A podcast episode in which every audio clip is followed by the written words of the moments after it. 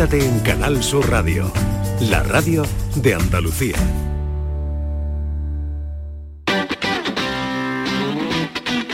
El pelotazo de Canal Sur Radio con Antonio Caamaño.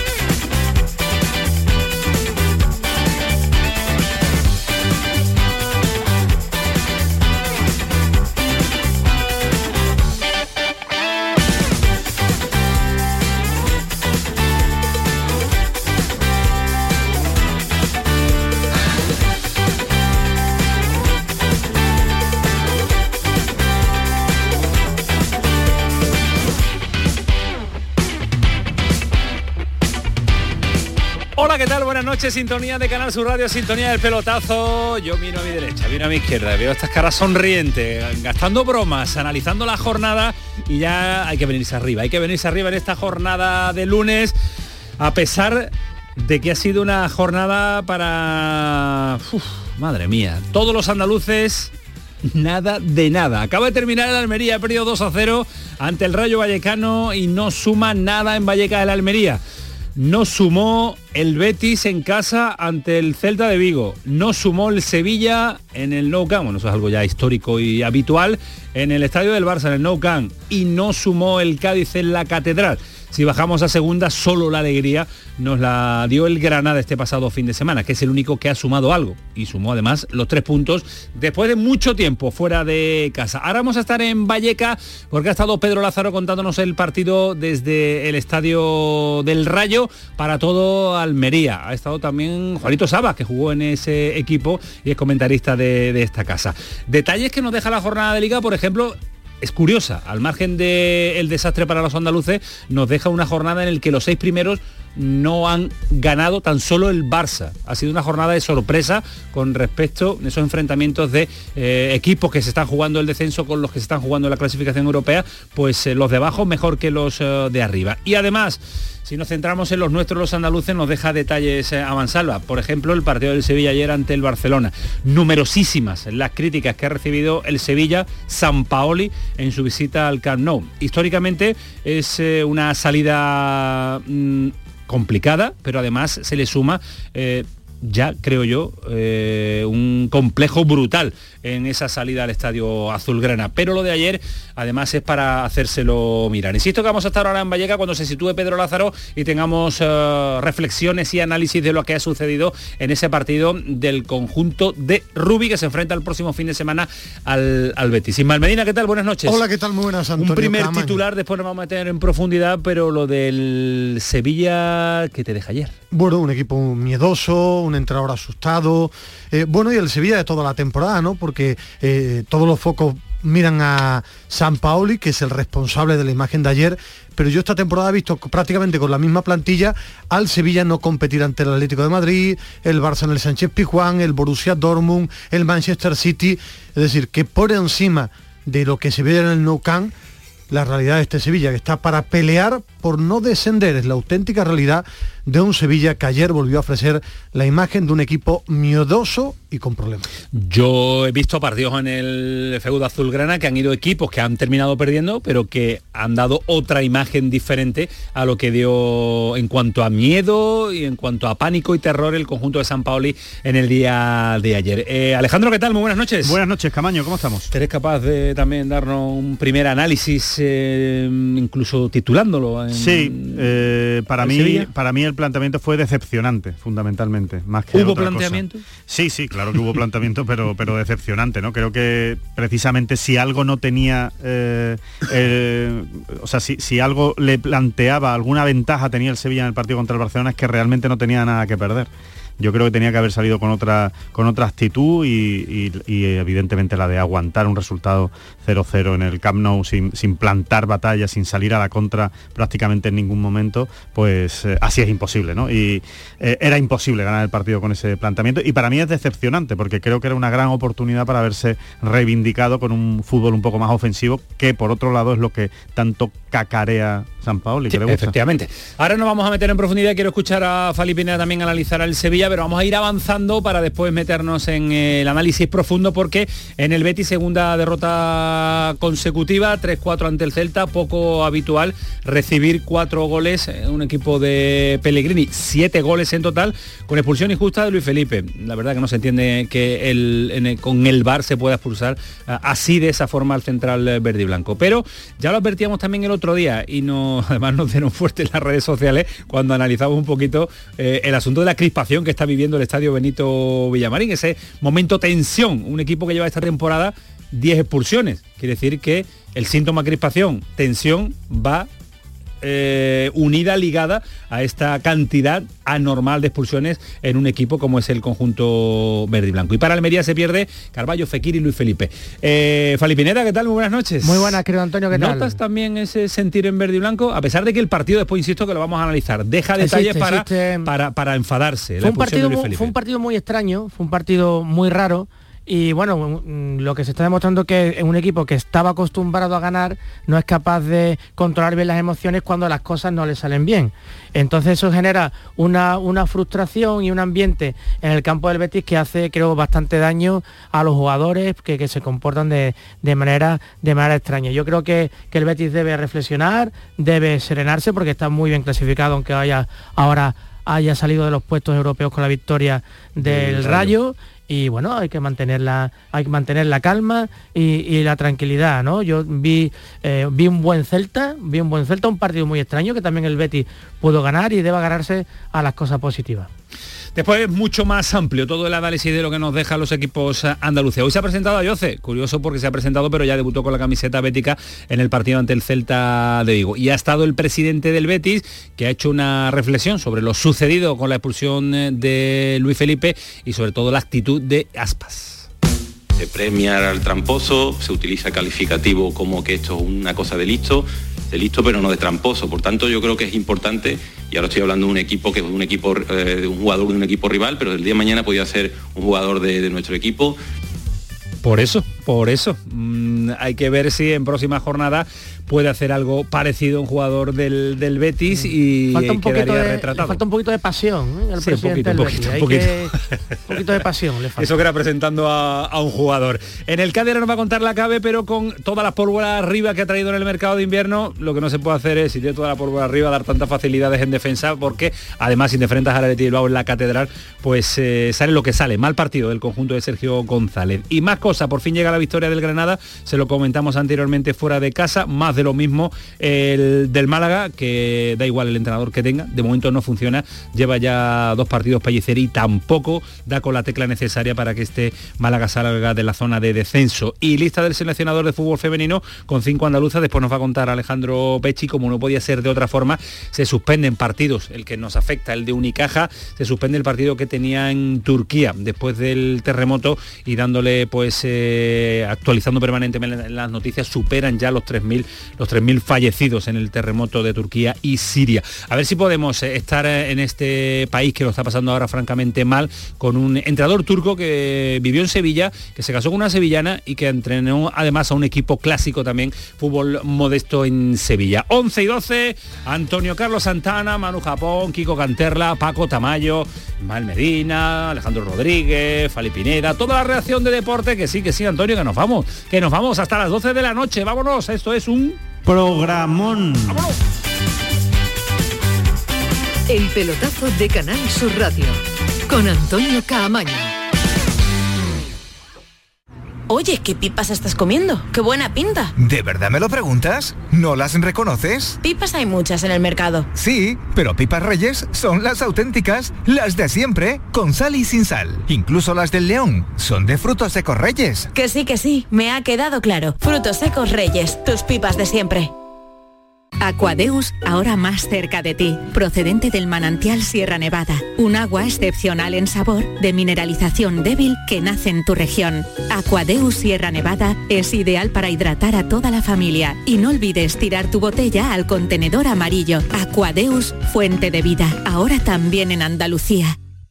El campo andaluz necesitaba un paso adelante. Por ello, hemos sembrado millones de datos, regados con inteligencia artificial para hacer posible... Siembra, la nueva plataforma colectiva por inteligencia artificial de asistencia a la planificación de cultivos para su comercialización. Toda la información para acertar y cultivar la solución más rentable. Junta de Andalucía.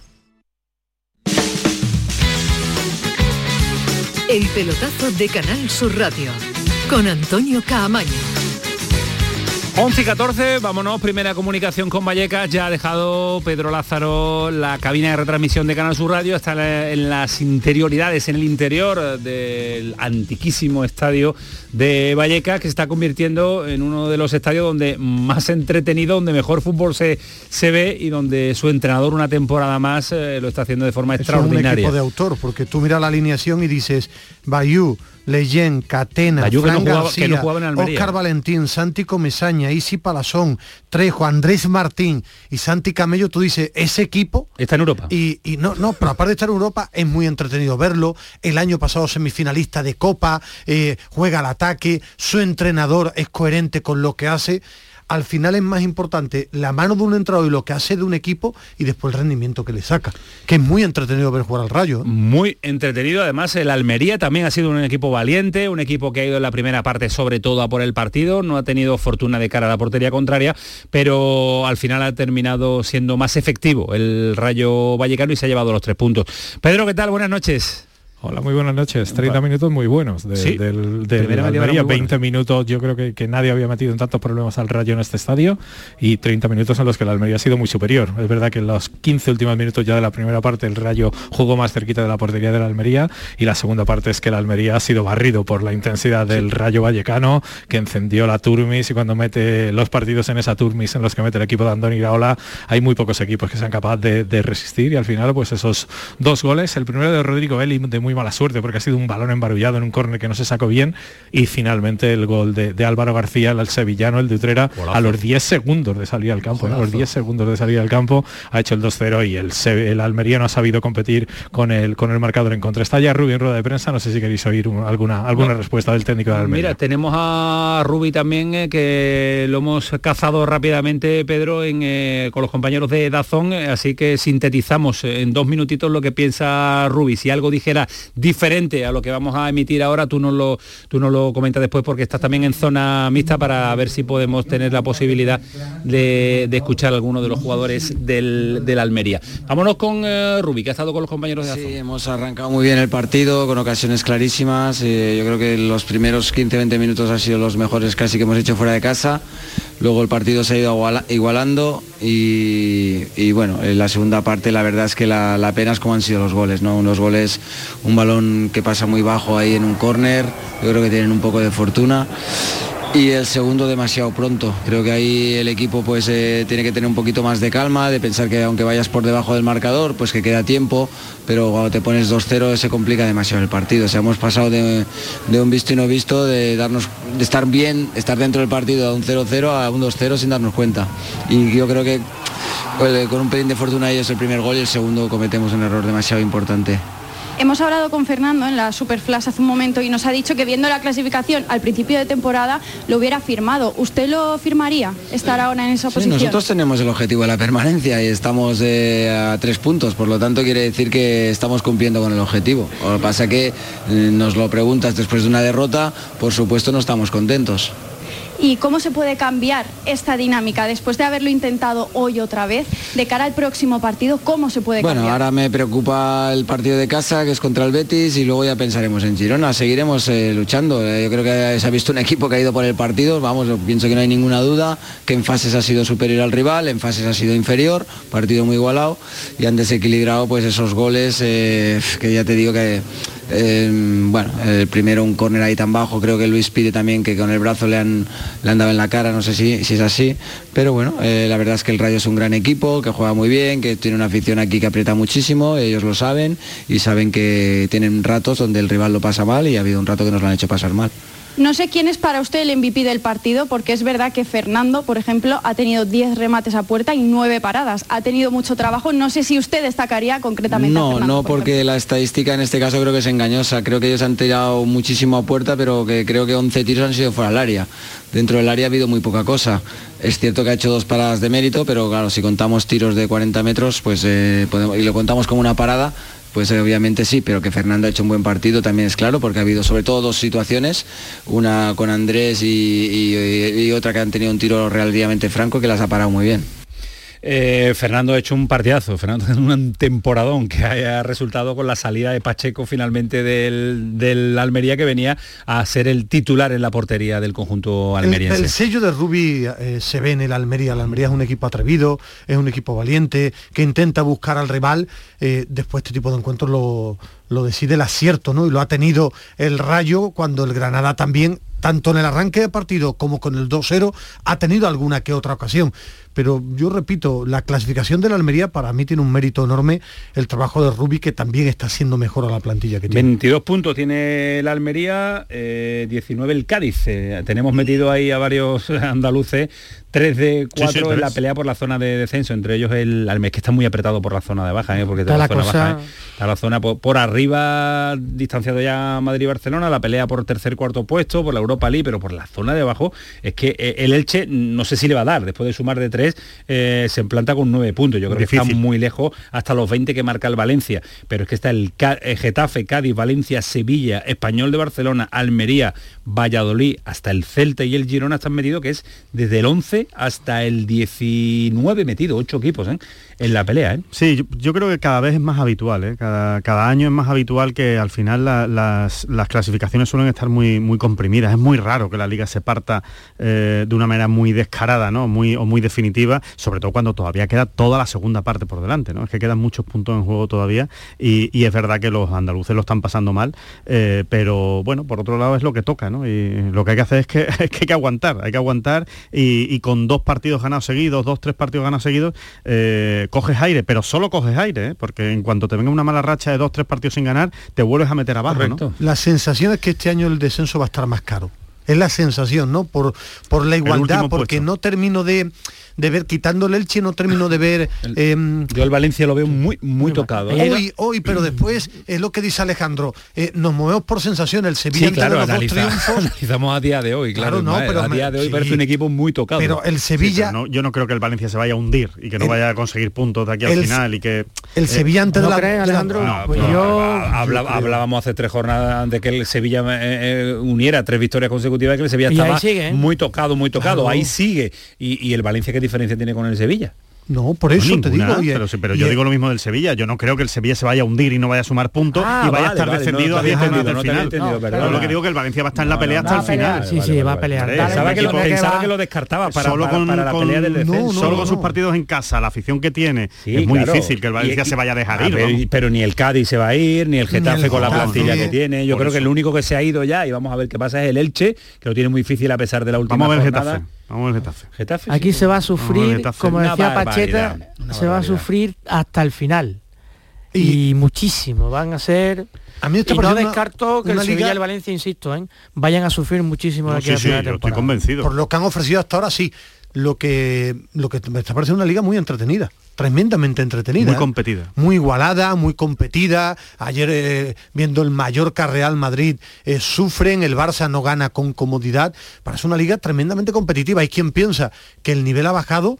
Para mí es que el nivel del fútbol actual, y se ha visto en el Mundial, se ha igualado mucho. Y pasa en la Premier, y pasa en Alemania, Bueno, la pasa en, la- perdido, en ha Italia. perdido primero y segundo también. Bueno, eh, los, cuesta los muchísimo le metió los 3-0 partidos. al Liverpool. Es que ¿eh? el Liverpool está fuera de Europa, el Chelsea con el pastón que se ha gastado está noveno. En Italia el Nápoles está líder con mucha diferencia.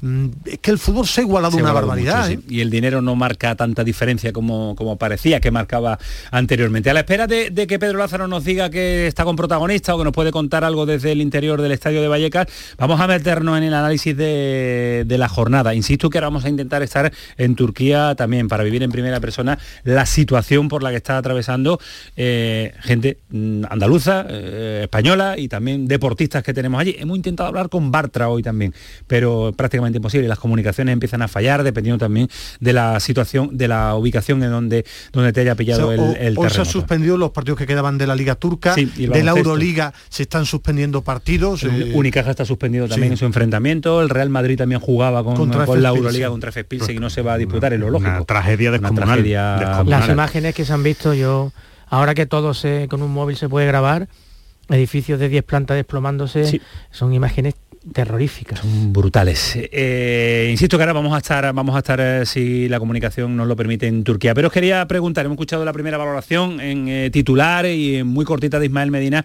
del partido del Sevilla de Alejandro Rodríguez. Eh, Fali, eh, ¿te deja el Sevilla la sensación de que salió derrotado ya en, en el avión, ni tan siquiera, ni tan siquiera Hombre, al evi- vestirse? Evidentemente Antonio jugó como un equipo pequeño. Lo que ocurre con el Sevilla es que eh, es lógico, el fútbol también eh, vivimos de ilusiones, ¿no? Y entonces venía de un par de resultados buenos, que había conseguido la victoria contra el Cádiz y contra el Elche. Entonces es normal que el entorno, que los propios medios, que eh, se empiece a hablar de otra cosita del Sevilla, ¿no?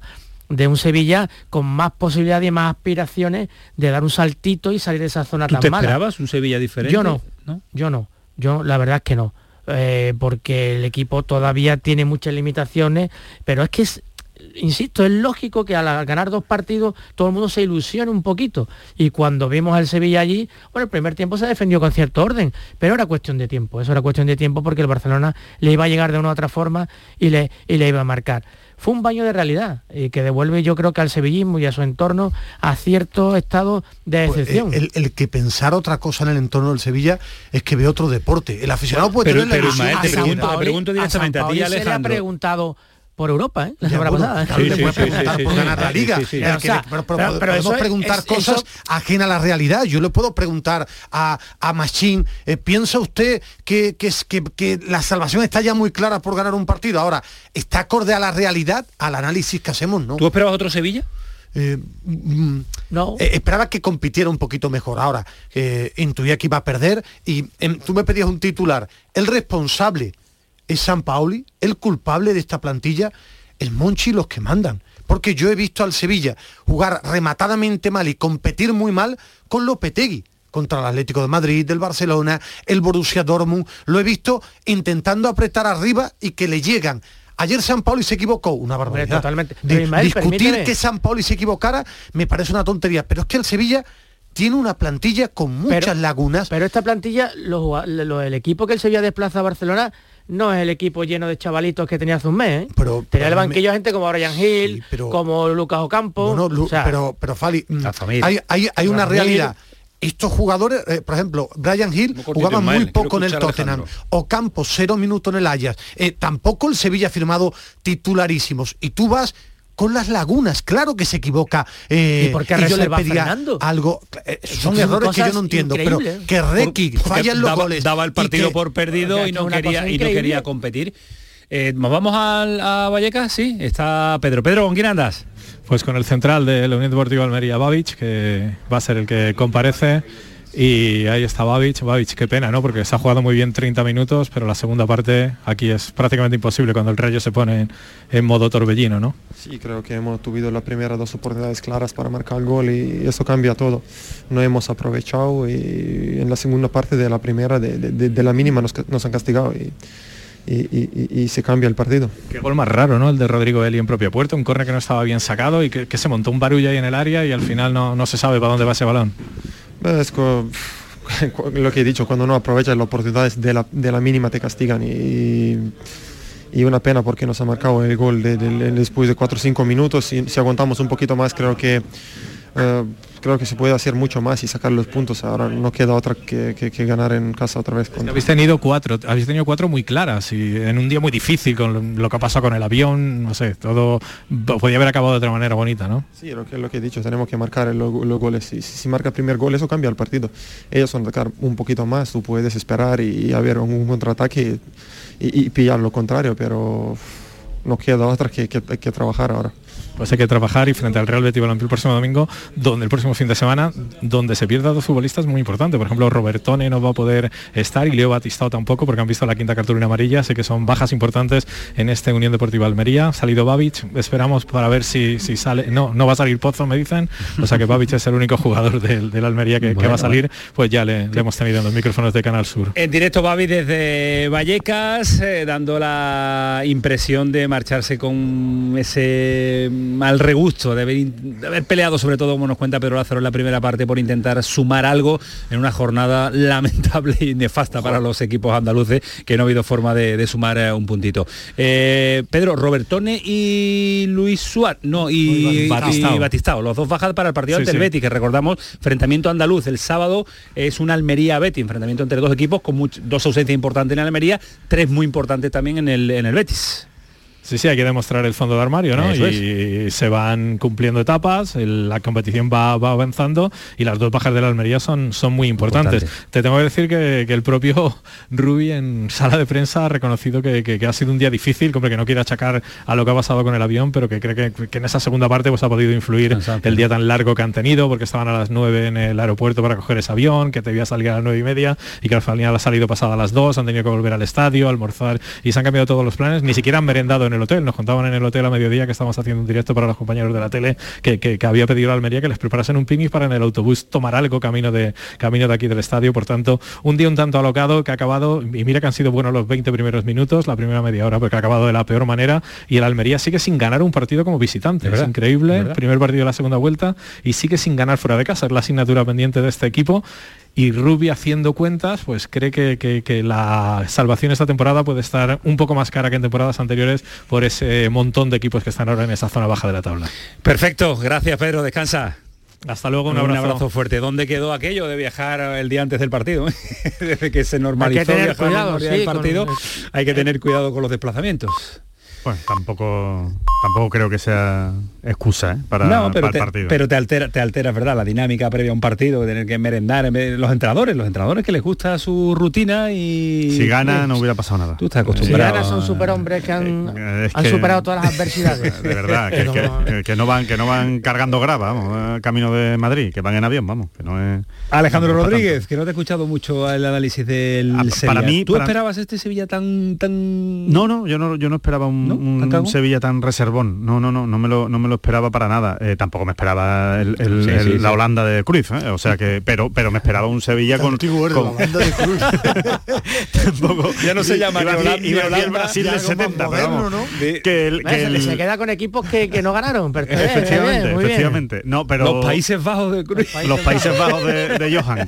Que mm, bueno, que, que más que el, el planteamiento en sí, que, que no fue bueno de San Pauli, a mí me decepcionó mucho más lo que hizo en el descanso. Eh, bueno, me decepcionó, me, dejó muy, muy frío, porque yo creo que si algo se demostró en la primera parte es que el Sevilla lo que le faltaba era llegar, eh, llegar a, la portería contraria. Y creo que los cambios no iban precisamente en esa, en esa dirección, ¿no? Dejar a, a Rakitic de falso 9, yo creo que fue una decisión realmente eh, equivocada por parte de San Pauli, que lo que hizo fue encerrar todavía más al equipo eh, y no y darle todavía más el balón al, al Barcelona, ¿no? Con lo cual, casi más que el planteamiento inicial, que ya de por sí fue reservón, eh, me quedo con el con el planteamiento al descanso, que, que no entiendo qué es lo que buscaba. Fue, fue una locura, Ale- Alejandro, fue una locura. Y rematada por una... De verdad.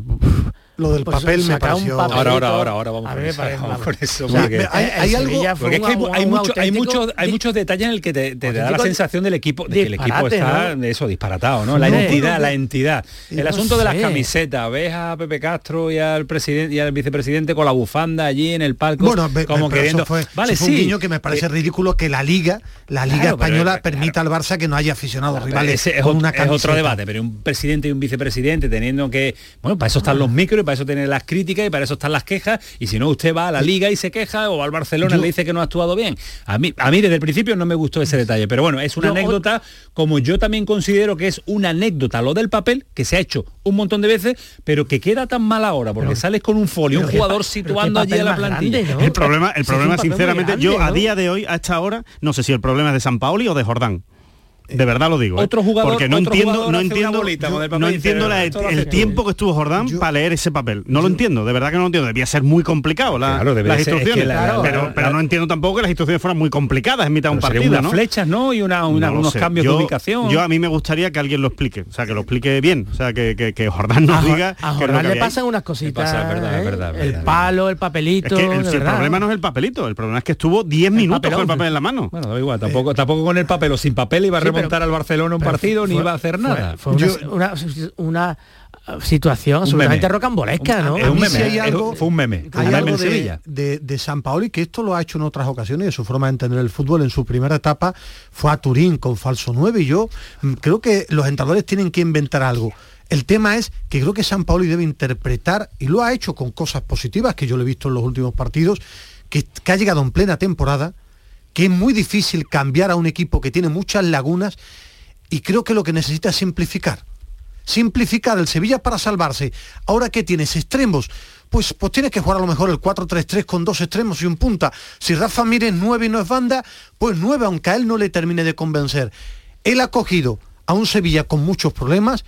Para mí ahora llega con más gente en ataque, físicamente está mejor. Lo que no está el Sevilla es para meterle muchas ideas futbolísticas a un equipo con problemas y pienso que lo que debería hacer San Paoli es simplificar. Ya tiene a la Mela, a Ocampo, a Brian Hill. Si tiene extremos, juega un 4-3-3 con extremos y un punta. A lo mejor si simplifica las cosas, el Sevilla puede llegar a algo más.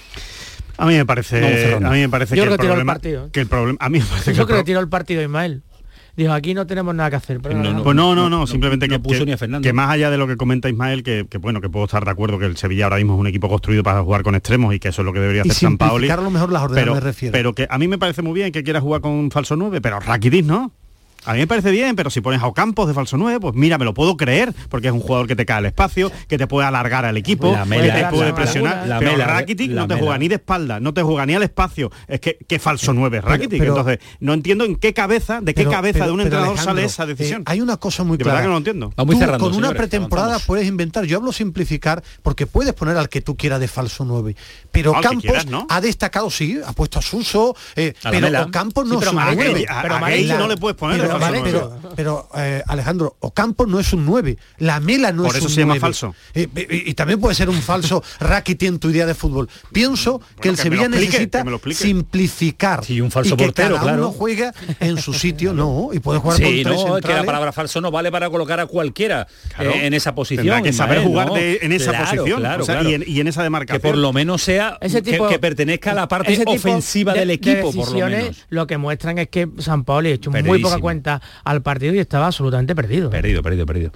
pero que no es el, el- el único culpable. Esta No, no, no, plantilla no, no. está hecha ¿eh? y hizo también partidos lamentables quiero- con Lopetegui. Quiero señalar antes, porque si no es que me quedo con las ganas y me, me- me voy a morder la lengua y me voy a morir. Eh, vaya el partidito de Montiel, ¿eh?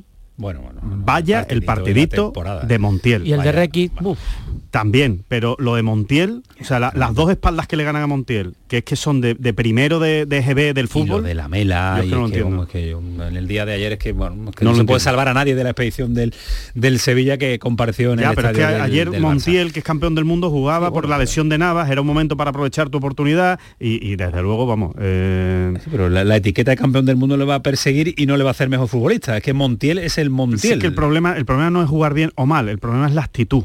Ante, ante, ante los partidos y ante los rivales. Y para mí el problema de Montiel es la actitud, la falta de concentración, porque tú puedes estar desacertado en un partido, pero por lo menos tienes que poner los cinco sentidos en lo que estás haciendo. Y a mí me da la sensación de que ese chico, goles, de que todos ese chico goles no está en el Sevilla. no está. Retratado siempre Montiel. Vamos a ir avanzando. 11 y 36, paramos un instante, Antonio, a la vuelta, a ver si nos eh, funciona la comunicación que pretendemos para después analizar también el partido del Betis, que tiene mucho, el partido del Cádiz, segunda división.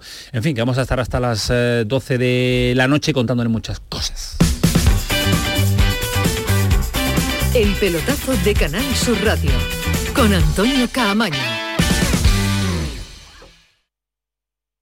Son buenos momentos, son risas, es carne a la brasa, es gastronomía, es un lugar donde disfrutar en pareja, en familia o con amigos, es coctelería, es buen ambiente, nuevo restaurante Humo, The Clandestine Grill Company en Bormujos. Son tantas cosas que es imposible contártelas en un solo día. Toda tu radio la tienes en tu móvil. Toda tu radio en cinco canales.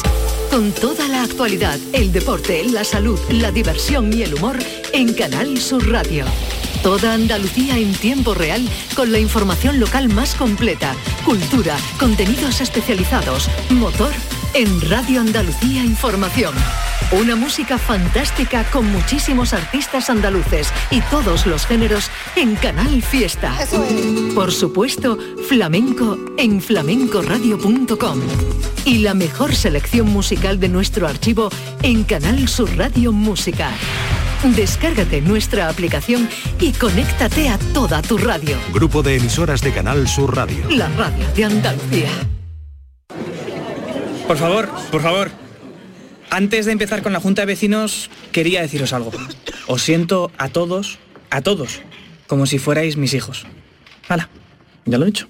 Padre no hay más que uno. Claro que por 17 millones a lo mejor te sale alguno más. Ya está a la venta el cupón del Extra Día del Padre de la ONCE. El 19 de marzo, 17 millones de euros. Extra Día del Padre de la ONCE. Ahora cualquiera quiere ser padre. A todos los que jugáis a la 11, bien jugado. Juega responsablemente y solo si eres mayor de edad. En febrero, vuélvete loco con Social Energy. La locura de iluminar tu hogar noche y día consumiendo tu propia energía y ahorrar hasta el 90% en tu factura de luz gracias a nuestras baterías. Aprovecha las subvenciones disponibles para ahorrar con tus paneles solares. Primeras marcas con hasta 25 años de garantía. Estudio gratuito en el 955 44 11 11 y socialenergy.es. La revolución solar es Social Energy.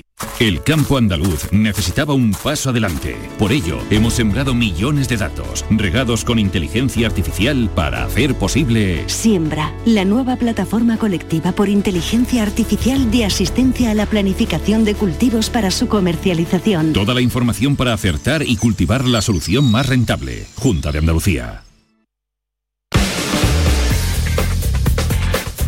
El pelotazo de Canal Sur Radio con Antonio Caamaño.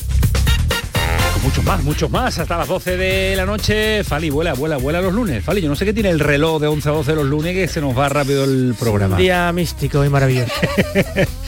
bueno, vamos a ponernos en eh, modo preocupación, porque lo que está sucediendo en Turquía y Siria es eh, para tenerlo en cuenta. Hemos localizado a un entrenador eh, turco que entrenó en Sevilla a un clásico del fútbol modesto como es el eh, Kolspe de Triana y que se casó con una sevillana y que vive en Turquía y que le esperemos que no le haya afectado en nada, aunque me dicen, hemos hablado con él esta tarde, que le pillaba re- relativamente lejos, pero que le ha despertado viviendo casi a 400 kilómetros de donde se ha dado el foco del terremoto. Eh, Erdem, ¿qué tal? Buenas noches. Hola, buenas noches. ¿Cómo estás? Primero, ¿cómo estáis? Eh, muy eh, bien, gracias. Eh, en esta zona estamos muy bien, pero zona de catástrofe eh, están muy mal. Eh, aunque tenemos 400 kilómetros de diferencia, ayer 4 de mañana hemos despertado. No eran tan fuertes como hemos sentido, pero aunque mm, esa fuerza hemos despertado y que mm, no puedo imaginar cómo pasaron gente de allí. 3.500 muertos es lo que a día de hoy eh, se, ha llevado, se ha llevado ya este terremoto. Sí, de, mm, de 4 de mañana ha sido primero en ciudad de Kahramanmaraş, 7,7. Eh, después ha sido muchas réplicas, 6,6, 6,4. Luego, una de la eh, una de mediodía, una y medio de mediodía, ha sido otro terremoto grande, 7,5. Y con eso eh, ha sido devastador y muchos edificios eh, colapsaron. Entonces, eh, de momento, el gobierno turco hace eh, lo que puede, todos sus ministros, todos sus eh, eh, órganos de gobierno están ahí eh, para salvar supervivientes. Y hasta ahora de Turquía casi 2.400 fallecidos y miles de heridos. Y de, mm, como ha sido en, frontera de Siria, em, las televisiones siria dicen más de mil de suyos también. Em, pero hay todavía muchos edificios em, ba- bajo escombros, hay mucha, gente, mucha gente esperando. Turquía, Turquía Erden, es, un país amplio, es un país, es un país grande. Eh, el foco Sí. está, cent- está centralizado en ciudades importantes, ¿no? Sí, em, son ciudades con muchos habitantes. em, además, ha sido en 10 ciudades eh, juntos, no solo uno. Entonces, por ejemplo, Gaziantep tiene más de 2 millones y medio de habitantes. Eh, Kahramanmaraş casi un millón y medio, ¿sabes? Entonces, como ciudades muy planos y destruye muchos pueblos también. Y lo que estábamos es, eh, escuchando en un canal de YouTube y alcalde ese de Gaziantep decía que ti- tienen una, eh, un pueblo que tiene 60 mil habitantes. Hasta ahora no pueden encontrar casi 30 mil personas. Ahora mismo, ese es noticias de un canal de YouTube, ella hablaba allí. Esperemos que no es verdad, esperemos que encuentren ellos, pero situación está muy mal ahora mismo, que he oído que aviones vienen de España también y de otros países eh, también. Ese eh, muy emocionante para nosotros porque nos sentimos que no estamos solos Claro. eh, y me gustaría dar las gracias al gobierno español, español también, Por la que ayuda, ¿no? toda gente que hay, eh, mi familia están allí, mis amigos, eh, de, eh, algunos de Federación Fútbol Andaluza, de Sedifa, estaban llamando todo el día, eh, amigos que trabajan en distintos equipos de la ¿Tú, liga. tú estás entrenando, ¿verdad? También. ¿Tú estás ahora trabajando como entrenador? Sí, estoy en Antalya por ahora como entrenador interino. También llevo un departamento aquí, Relaciones Internacionales. Entonces estoy trabajando con nuestro entrenador, con Nur Shahin. A, a lo mejor sabéis, jugaba en Real Madrid, y Borussia Ah, Dortmund. Pistas del Dortmund. Ah, vale, El Dortmund, vale. un gran Borussia jugador. Dortmund Sí. Real Madrid. Sí, sí. Eh, estoy trabajando con él y tenemos eh, proyectos aquí. Entonces, eh, es- hemos creado aquí Innovation Hub en relaciones internacionales que estamos formando a formadores que pueden mm, contar muchas más cosas.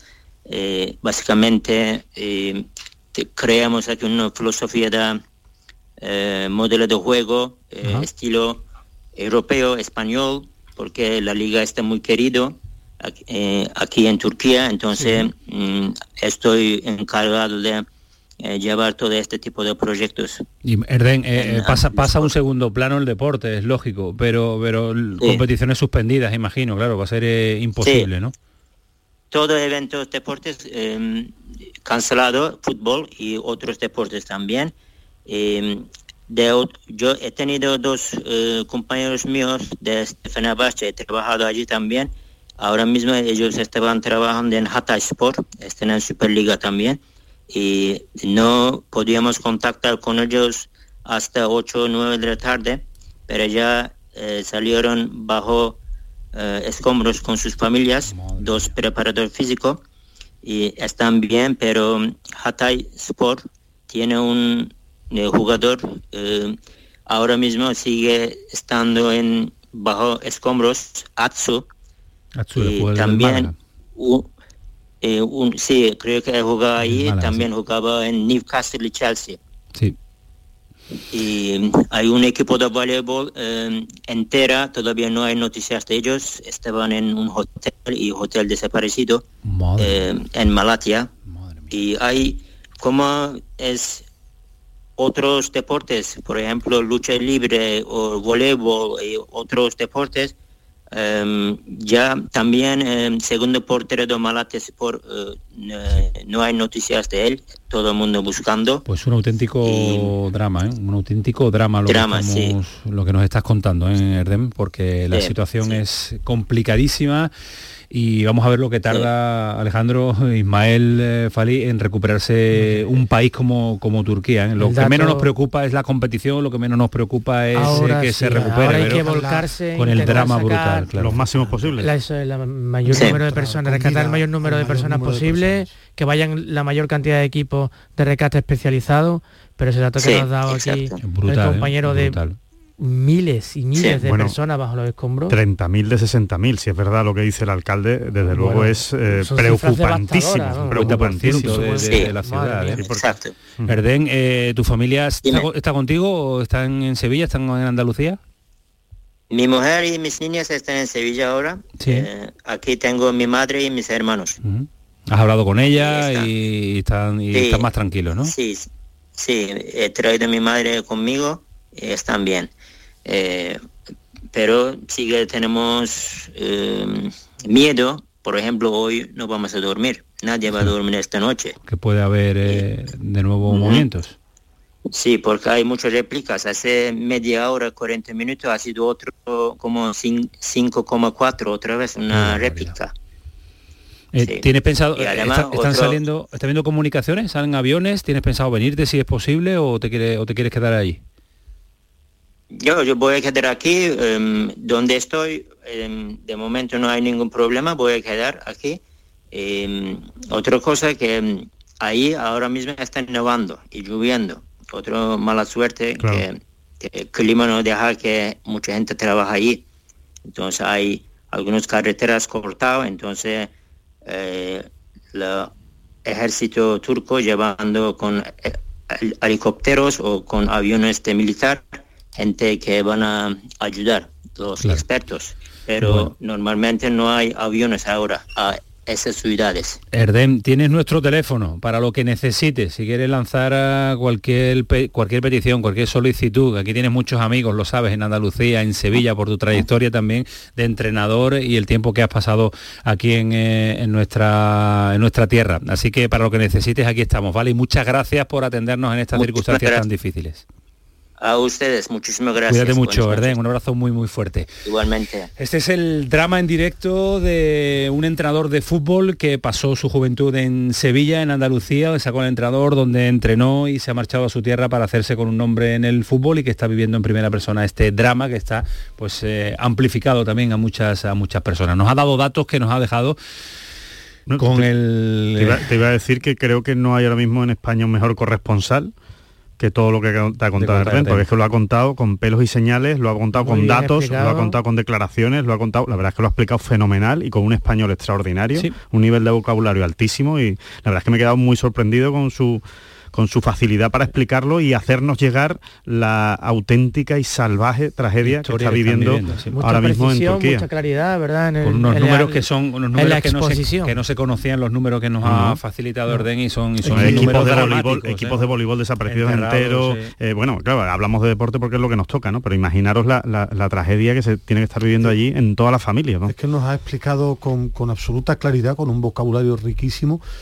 el problema, porque por mucho que veamos la televisión, cuando uno lo escucha... No, no, no, Ismael, que no se ve, es verdad, no, que no hasta ve. que no lo escuchas, lo no, escuchas. eh, va- vas entendiendo la magnitud de la tragedia que están viviendo. Brutal, brutal. Está muy cerca, está en Turquía. ¿eh? Allí tenemos a jugadores eh, andaluces, tenemos jugadores españoles, eh, pocos, no son muchos en la primera división eh, de Turquía, pero ha sido extraordinario, mm, eh, digo, radiofónicamente y, y de actualidad y de, y de- información. La verdad que lo que nos cuenta es un auténtico, un auténtico drama. Diez minutos nos quedan para las 12 de la noche y tenemos que volver a nuestra realidad, que es el análisis también eh, futbolístico con este mal cuerpo y el pellizco que tenemos en Medina, de un Betis que No está bien el Betis, ¿eh? no anda bien, no, no, no, no anda bien. Lo, dicen bien. los números, ¿eh? ya eh, uno mira los números que ha hecho el Betis últimamente y, y preocupan. En Cansa ganó los cinco primeros, pero después lo- los cinco siguientes, en el Villamarín, tres derrotas, dos empates.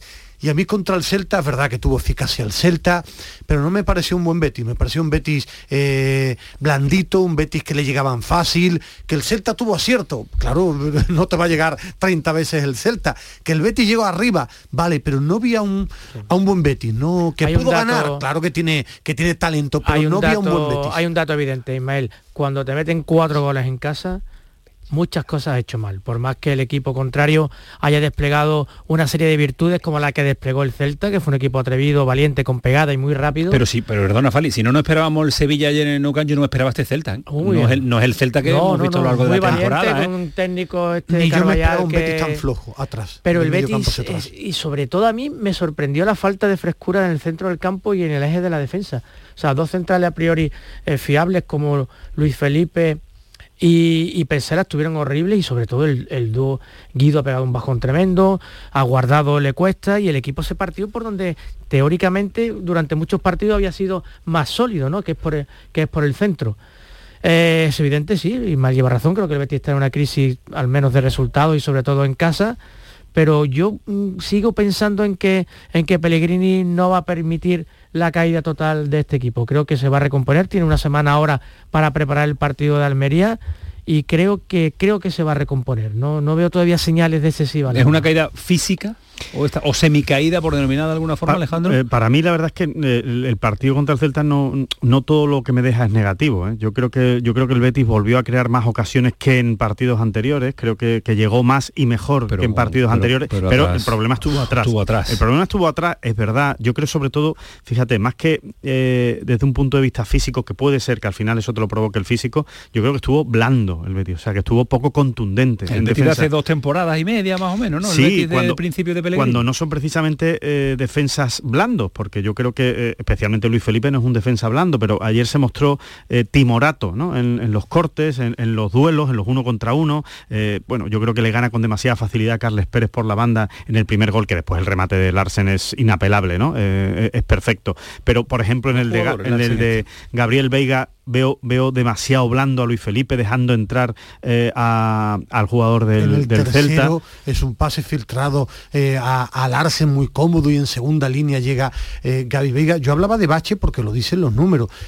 Que Pellegrini es fiable, muy fiable. Que a mí el equipo me gusta, lo he dicho hasta la saciedad, pero no hay que esconder que en los últimos partidos no, no estoy viendo a un buen Betis, tiene que dar un paso al frente, tiene que recuperar solidez, eh, como solidez como equipo, no solo atrás. Eh, en la pelea por la Champions necesita que el Betis dé un paso al frente. Esa es la pregunta. Eh, es verdad que la jornada le ha venido bien entre comillas Sí, ha perdido una ha perdido la oportunidad. Perdido Si él busca la lectura positiva, dos partidos, es que han caído. pero bueno. La lectura negativa es que el Betis no se mete.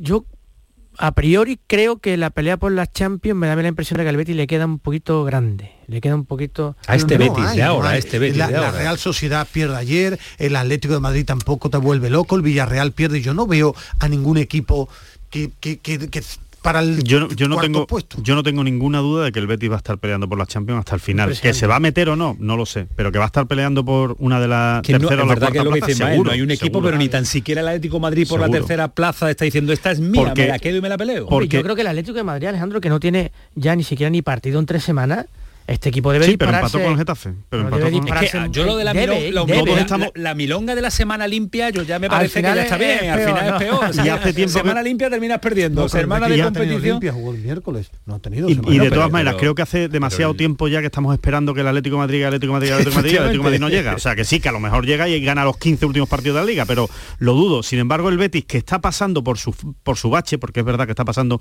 por un bache y que no está jugando muy bien, sigue estando ahí y tiene margen de crecimiento absoluto el Betis. Yo, yo sinceramente, creo que va a estar entre, entre hasta el final, hasta la última jornada, peleando por esa tercera, cuarta plaza. Mal el Betis defensivamente y vamos, rematadamente horrible el Cádiz defensivamente el eh, partido del viernes, que nos queda ya el viernes, y le pido disculpas a Javi Lacabe porque hemos eh, alargado, bueno, no contábamos con el, con eh, la claridad de Erden para contarnos desde Turquía lo que están lo que están viviendo, pero si queremos un análisis rápido de lo que le deja a ese Cádiz que se ha reforzado de maravilla, pero que en defensa eh, nos ha dejado preocupados. Javi, ¿qué tal? Buenas noches.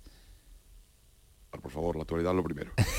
se, se pone que grande. Pues en cuanto, en cuanto al Cádiz, yo creo que lo has resumido tú perfectamente. En defensa, un auténtico desastre, Desastre. y que yo y que para mi gusto ha ocultado o ha evitado que podamos destacar lo que fue un equipo que ofensivamente hizo muchas cosas, hizo muchas cosas bien, durante la primera media hora, hasta que se fue del partido con el 3-1, pero yo creo que hay que, hay que poner en, en- y destacar y poner en valor, como suelo decir ahora, el hecho de que el Cádiz durante muchos minutos le plantó cara a un Atleti de Bilbao, que es verdad que no es el mejor Atleti de Bilbao de la temporada, pero que es un equipo que en Samamés eh, pues pisa fuerte, con lo cual yo creo que si no es por esos gravísimos errores defensivos, eh, estaríamos hablando de otra historia, pero claro, al final lo han, lo han oscurecido y lo han ocultado todo y es evidente que el equipo, si quiere pelear por la salvación en primera división, tiene que ser un equipo más serio. Más fiable defensivamente. Pero ya no claro. solo en cuanto a planteamiento, porque la programación local nos ha vuelto a, a- a embolicar un poquito con... ¿Es un tema de planteamiento o es un tema de otra cosa?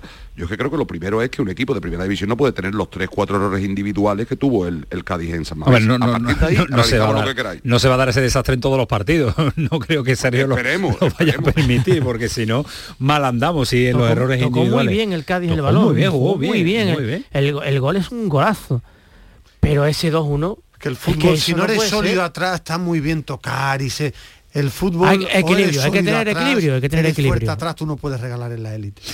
En fin, eh, el Cádiz pinta bien, siempre ha pintado bien en cuanto a entrenador, sabe dónde está y sabe lo que quiere y lo que tiene entre manos. Y bien el mercado de invierno que tiene todavía que es un tópico, pero buscar ese engranaje necesario Claro. que, que acaban de llegar, que acaban de aterrizar a siete jugadores en el mercado de invierno. Eh, Javi, el documental que estabas viendo lo continúas, ¿no? Sigue, sigue el documental. Le unos queda, ¿no? animales muy monos, unos animales muy monos y muy extrañables. Qué grande eres. Cuídate de la y hablamos con más tranquilidad. Un abrazo. Hasta luego. Hasta luego, adiós. Es que es muy de documental. Javi se acuesta tarde viendo documentales y, y viendo De animales. de animales y de tecnología. Le gustan mucho las construcciones y esas Ah, cosas, mira. sí, la Ah, ingeniería. le gusta, le gusta eh, la ingeniería y las playas, construir en las playas le gusta. muy bien. Eh, ¿Algún detalle más que os deje el fin de semana, Alejandro? ¿A nivel de liga hay algo o no hay liga ya? Bueno, yo... Vinicius, Liga, ¿Qué va a pasar Barcelona. Yo- yo- sí, hay sí. liga, sí hay liga. ¿Sí hay liga? Sí hay ¿Sí hay liga, liga? hombre. Madrid tiene que ir al Camp Nou, ¿no? Hay liga, hay liga. ¿Hay liga, hay liga, Vale, Alejandro? claro Hay liga. sí. sí, sí, hay liga, hay liga de sobra. Eh, por cierto, quiero decir que, que- que estaría bien también que a Luis Felipe le digan que no hay que ir al balón de esa manera, ¿vale? Porque es que se está hablando mucho de que si el árbitro... Es evidente que no es roja. Yo creo que lo ve hasta un ciego, que no es roja. Pero va embolicado y el árbitro- Pero claro, si lo haces así, tienes el riesgo de que un árbitro lo vea como roja. Yo, Si tú vas y le quitas el balón de las manos a aspas, igual no te pitan roja. Yo Ahora también si vas como un loco, Claro. pues te puede pasar. Quería incidir en lo de Alejandro porque he leído también un tema de Vinicius que yo creo que no hay debate, no, no es roja, eh, no hay nadie que puede debatir que fue un error del VAR gravísimo. Y lo digo hasta remarcando ahora, que los jugadores también se lo hagan mirar. Luis Felipe se equivoca, no puedes ir así. No puedes, no debes ir, a- ir así. Después. Vi- Vinicius le echa la culpa a los árbitros y él comete errores que los jugadores también se miren ellos. Se miren ellos, que los árbitros se equivocan y le damos fuerte y el VAR eh, comete errores que yo no termino de entender como el día del Celta. Gravísimo. Pero también los jugadores tienen que cambiar cosas. Que se lo hagan eh, mirar. Gracias, don Rafael. Hombre, un auténtico placer Que- y me ha impactado ¿eh? lo de no, nos Turquía, queremos, no nos ¿verdad? queremos ir tocado, pero ha sido Porque una eso de, tan- dura, de ¿eh? tantas personas Sí. Entre los escombros, es que el número de víctimas va a ser demoledor, ¿eh? Demoledor. Adiós, Rodríguez. Hasta mañana, mucho. Hasta Camaño. luego. Adiós, Eh, Antonio. adiós, Ismael Medina. Cuídate Camaño. mucho. Fue el pelotazo, sigue siendo Canal Sur Radio, servicios informativos y llega Cremades con su equipazo. Hasta luego, buenas noches.